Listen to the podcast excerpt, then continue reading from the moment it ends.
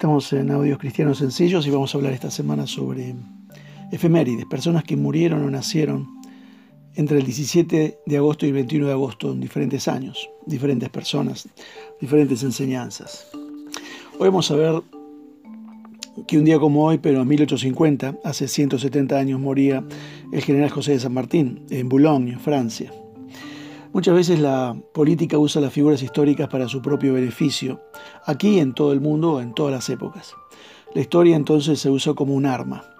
Héroes como San Martín son idolatrados y convertidos en mitos. Eh, se ven cuadros donde se lo ve a San Martín en su caballo blanco cruzando los Andes para libertar a tres naciones, Argentina, Chile y Perú. Pero San Martín cruzó los Andes a mula y muchas veces acostado en una humilde catre por sus dolencias estomacales. En 1950 se cumplieron 100 años de su muerte y se declaró año sanmartiniano.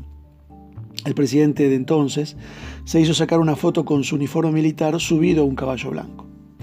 Pueden ver la pícara relación. Se lo usa San Martín para hablar del ser nacional y de la democracia. Pero San Martín no era demócrata. Él esperaba libertar América y hacer de ella un gran país y poner un rey. Su modelo era el modelo inglés. Aún Belgrano, creador de la bandera, tenía en mente poner a un indio inca como rey. También se buscaron reyes en Europa. En esos años, 1815, 16, no usaron el modelo presidencial y federal que tenían ahí a la mano, el Estados Unidos. Ellos decían que había que gobernar un país como América con una mano dura porque esta tierra era tan extensa y era difícil eh, de comunicar entre ella. San Martín escribió un código de honor para su tropa, son 41 reglas. Les leo la primera.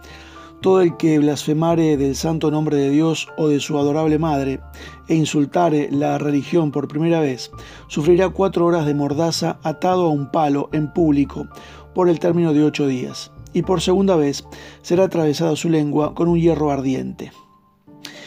El oficial que se agachaba frente a las balas, según otro de los códigos, se agachaba frente a las balas del enemigo, sería degradado.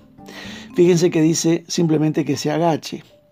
San Martín fue un gran estratega militar que usó todo lo que tenía a su alcance. Cuando pretendía cruzar los Andes rumbo a Chile, sabía que lo esperaba un gran ejército eh, al que no hubiera podido vencer. Comenzó entonces lo que en la historia se conoce como Guerra de Zapa, cuyo significado es eh, guerra de mentiras. Hacer llegar a Chile información falsa para que eh, sospechen estaban haciendo otras cosas. Preparó espías para que informaran mal.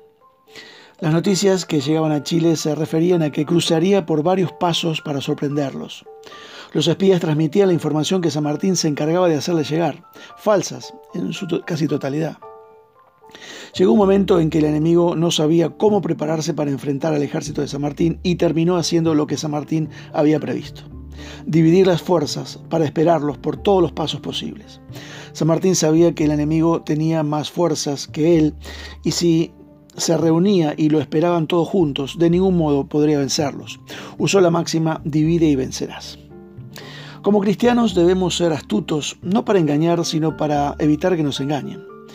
En Josué 9 vemos a unos hombres tratando de engañar a Josué. El versículo 14 nos, habla de que no consultaron a Dios. El versículo 15 vemos que actuaron apresuradamente los judíos e hicieron una paz que luego no pudieron deshacer.